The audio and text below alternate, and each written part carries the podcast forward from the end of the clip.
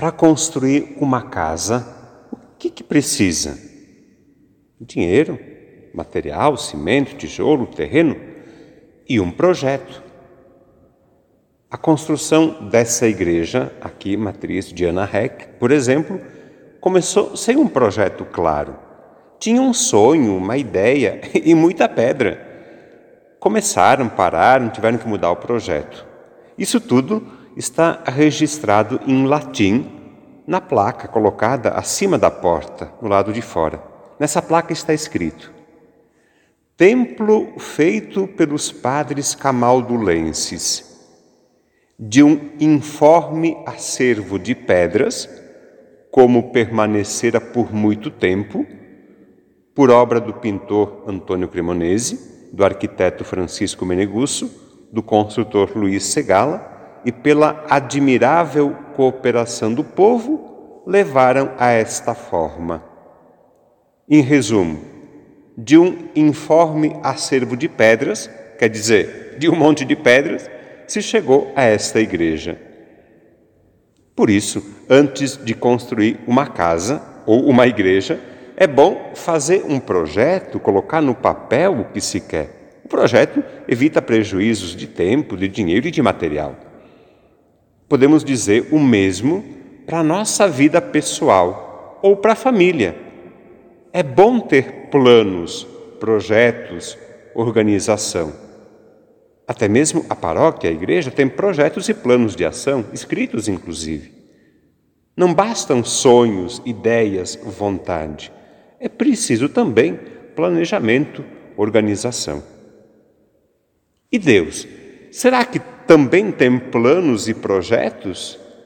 Sim, Deus também tem planos e projetos, e eles dizem respeito à nossa vida. As primeiras páginas da Bíblia mostram isso. O plano, o projeto de Deus para o mundo.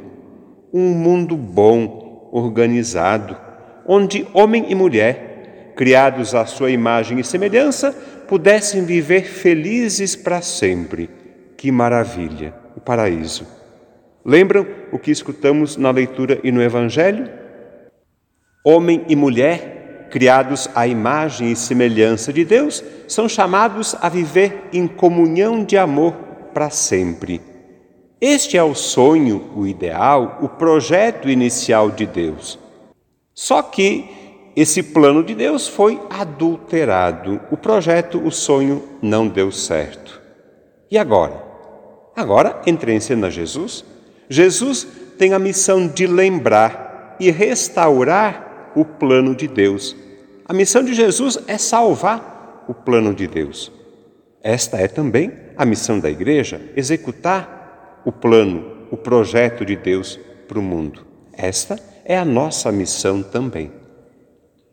Está claro para todos que o divórcio não é então vontade de Deus, não faz parte dos planos de Deus.